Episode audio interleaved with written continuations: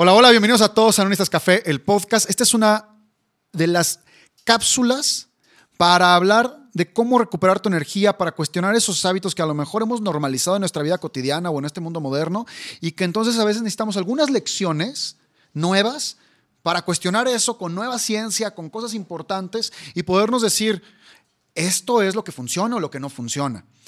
Y hoy le vamos a prestar particular atención a ¿qué capacidad de atención tenemos sobre las cosas? Bien, les recuerdo seguirme en mis redes sociales como Gonzalo Díaz Báez. Por favor, cuestionen, por favor, manden mensajes, por favor, critiquen, por favor, digan qué más quieren aprender, a quién quieren que invitemos a este podcast donde hablamos de hábitos para manejar la mente, la emoción, el estrés, el cuerpo y tener una vida mucho más plena y mucho más rica, ¿no? Y poderla disfrutar mucho más. Y una de las preguntas más recurrentes que de hecho nos mandó Nancy eh, en Instagram, fue, quiero hablar, quiero que hablen sobre la atención, sobre cómo le hago para tener mucho más atención sobre las cosas. Y este es un temota en nuestra era. Es un tema extraordinario.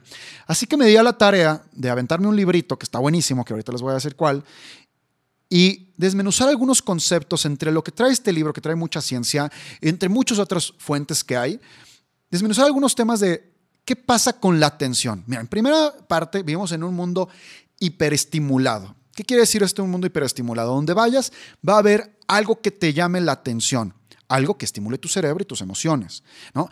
Va a haber una pantalla, va a haber un espectacular, estás manejando, hay un claxon, al mismo tiempo que está el claxon estás viendo redes sociales, al mismo tiempo estás en una llamada telefónica en tu carro por alguna razón, por alguna razón vas en el carro en redes sociales escuchando a alguien más, a una persona que te está llamando y alguien está tocando el claxon porque vas tarde eh, a arrancar con respecto al semáforo.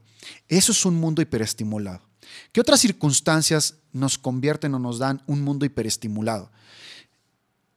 El ver Netflix, ¿no? Sentarte a ver la pantalla, a ver una película, una serie y al mismo tiempo tener en la tablet una, un deporte, ¿no? El fútbol americano, que a mí me gusta mucho, y al mismo tiempo estar en TikTok en el otro teléfono.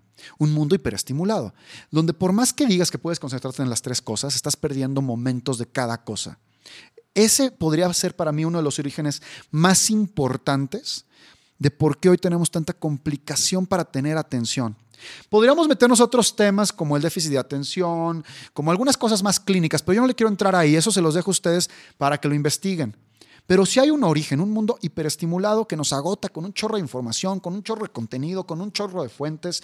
Ya hablé en, la cápsula pasada de Show de Café sobre el tema de cuestionen lo que ven y también depuren lo que vean.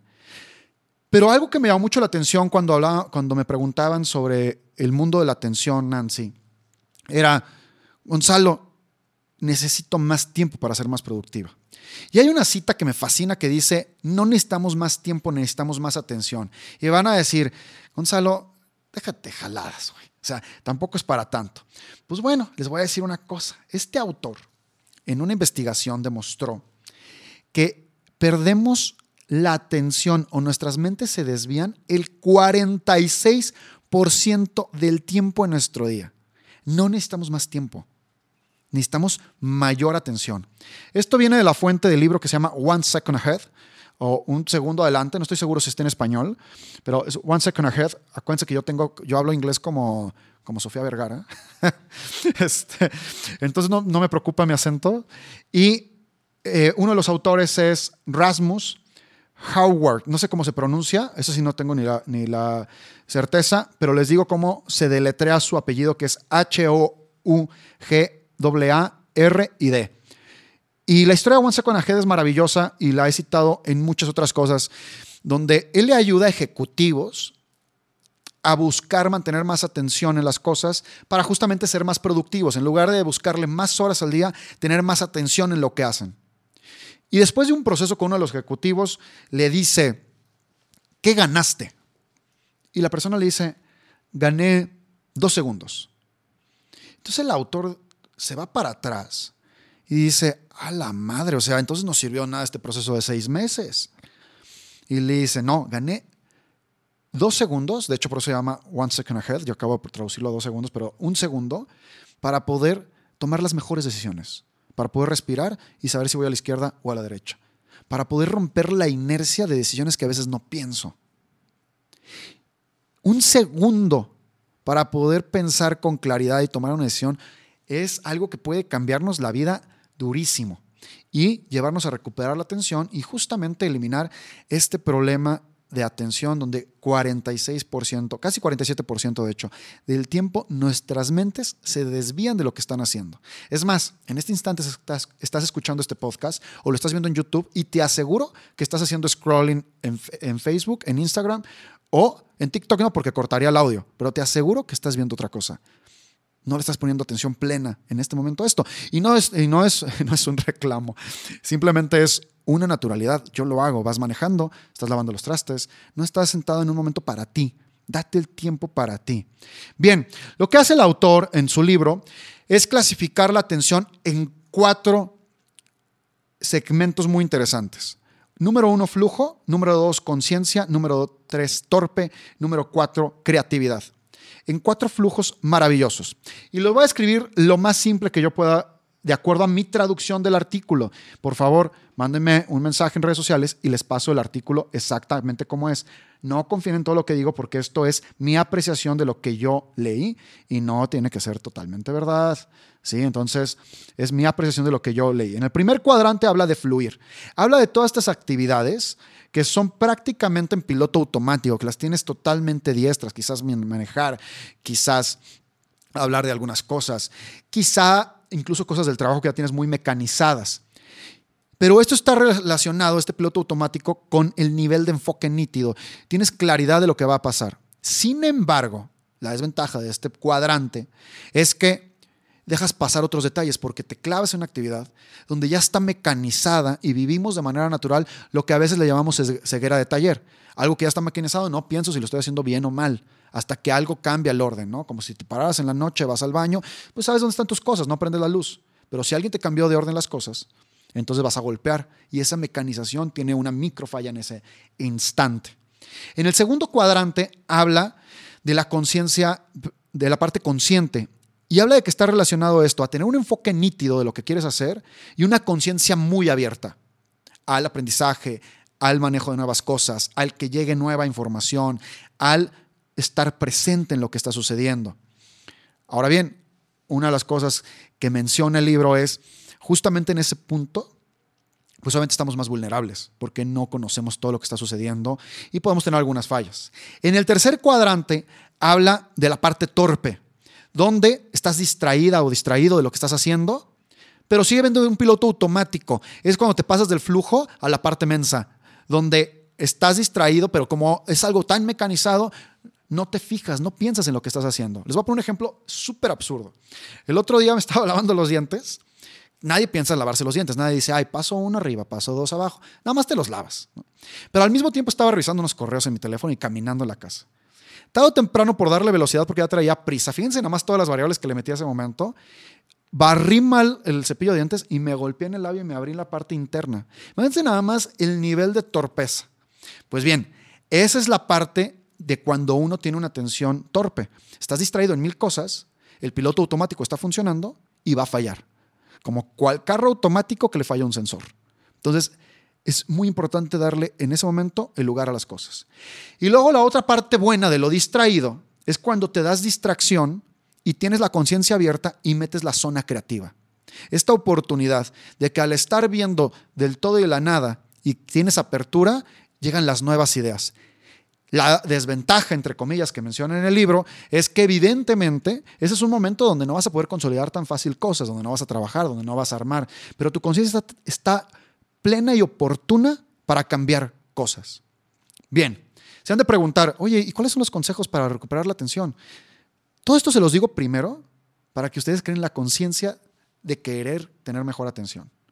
Consejos para tener atención, hay muchísimos. O sea, en YouTube hay muchísima gente hablando del tema y hablando de meditación y demás. Pero ahí te van los que yo considero que son ganadores para todas las personas que trabajamos y que estamos echándole ganas y que de repente estás cansada y a lo mejor estás súper estresada y eso también hace que te empiece a distraer más fácil. Número uno, trabaja en ciclos donde haya un descanso. Como un partido de fútbol. Hay un porcentaje de tiempo que estás trabajando y el otro vas a tener un medio tiempo y sigues trabajando, medio tiempo y sigues trabajando. Si tu atención es muy baja en este momento de la vida, trabaja 25 minutos cronometrados con todos los aparatos que te puedan distraer apagados y solamente haciendo la actividad que tienes que hacer. Y a los 25 minutos tomas el teléfono, te distraes, contestas mensaje, te das 5 minutos de distracción y luego te das 3 minutos de respirar y no hacer nada, ni trabajar, ni distraerte. Simplemente respirar y vuelves otros 25 minutos.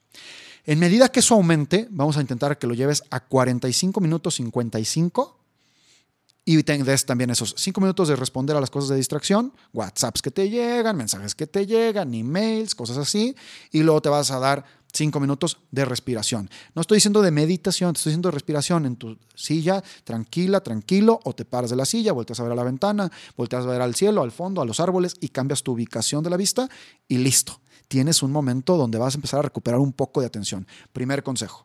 Segundo consejo, lo que comemos es trascendental para la atención. Yo no soy un nutriólogo ni me voy a meter a decirte comida exacta. Pero te voy a decir lo que hago cuando doy un taller presencial a ejecutivos, a directoras, a directores de empresas. Prohíbo que pongan galletitas, prohíbo que pongan cosas con carbohidratos refinados muy fuertes. ¿Por qué? Porque va a generar un pico de energía, entre comillas, de excitación, y luego va a traer una caída muy fuerte. Y cuando viene esa caída, va a haber un momento de cero atención.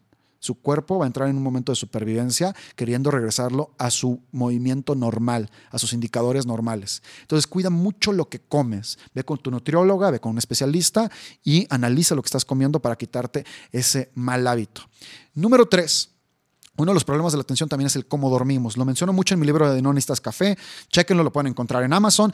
Sí, es comercial. Si te lo estabas preguntando, estaba aventándome un comercial, pues claro, algo tiene que venderse de esto. Entonces, aviéntense. En Amazon lo pueden encontrar tanto físico como digital. Pero el tercero es cómo dormimos.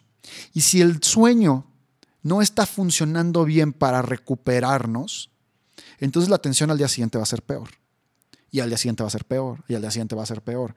Pero si nos damos la oportunidad de descansar bien, nos va a dar la oportunidad de recuperar atención. Consejos claves, hay mucho más en el libro, pero consejos claves, dejar aparatos digitales una hora, hora y media antes de dormir, no exponerte a la luz azul, que la luz azul es lo que avienta una pantalla darte la oportunidad de hacer actividades que sean de muy poco coeficiente intelectual, pues, eh, así lo clasifican algunos especialistas, como lavar trastes, algo muy mecánico que te va a mantener un momento de atención de flujo, ¿no? Piloto automático, y quizá le puedes poner enfoque nítido, puedes ponerte este podcast y escuchar ahí, pero escuchas algo ligero, que no te va a activar tanto el cerebro, leer algo que sea muy relajado, no que te meta a decir, híjole, ¿qué tengo que pensar sobre esto? Y te vas a la cama. Siempre a la misma hora de despertar y quizá a la hora de dormir la puedes variar un poco. Quizá, ¿no? Los especialistas más especialistas decimos que no, pero es negociable porque en el mundo moderno hay que hacerlo. Para mí estos tres tips son las cosas más claves que puede haber para empezar a recuperar atención. ¿Quieres incorporar meditación? Incorpórala, ¿no? Cinco minutitos en la mañana. Hay más consejos relacionados a esto, pero estos tres en el día cotidiano de personas que trabajan como tú y como yo, que quizá creemos que no tenemos tiempo para meditar o hacer otras actividades más complejas, estos son parte de la rutina profesional y del día a día. Ni siquiera están en una rutina donde necesitas sacar tiempo de las piedras para poder funcionar. Resumen importante. Lo que dice este libro de One Second Ahead es que recordemos algo muy, muy importante. El tener un segundo para tomar una decisión correcta es lo más valioso que podemos tener. Ese respiro para decir, voy en el tránsito, ¿me peleo o no me peleo? ¿No? Ese respiro para decir, voy a la izquierda, voy a la derecha. Ese respiro para decir, puedo hacer esta actividad de manera plena y llena, ese es el secreto de ese momento. Parte de lo que resume es los cuatro cuadrantes del enfoque, que es flujo, conciencia, torpe, creatividad, ¿no? Donde los clasifica en tener un piloto automático o conciencia, o donde tienes un enfoque nítido o distraído, ¿no? En ese orden. Lo bajan en las notas del podcast el link a este cuadrante para que lo puedan ver, para que lo puedan leer y para que puedan profundizar. Los tres consejos que yo les doy son mis consejos que me funcionan muy bien. Hay muchos más en esta lista, pero creo que con esto los puedes incorporar y ganar algo para recuperar atención.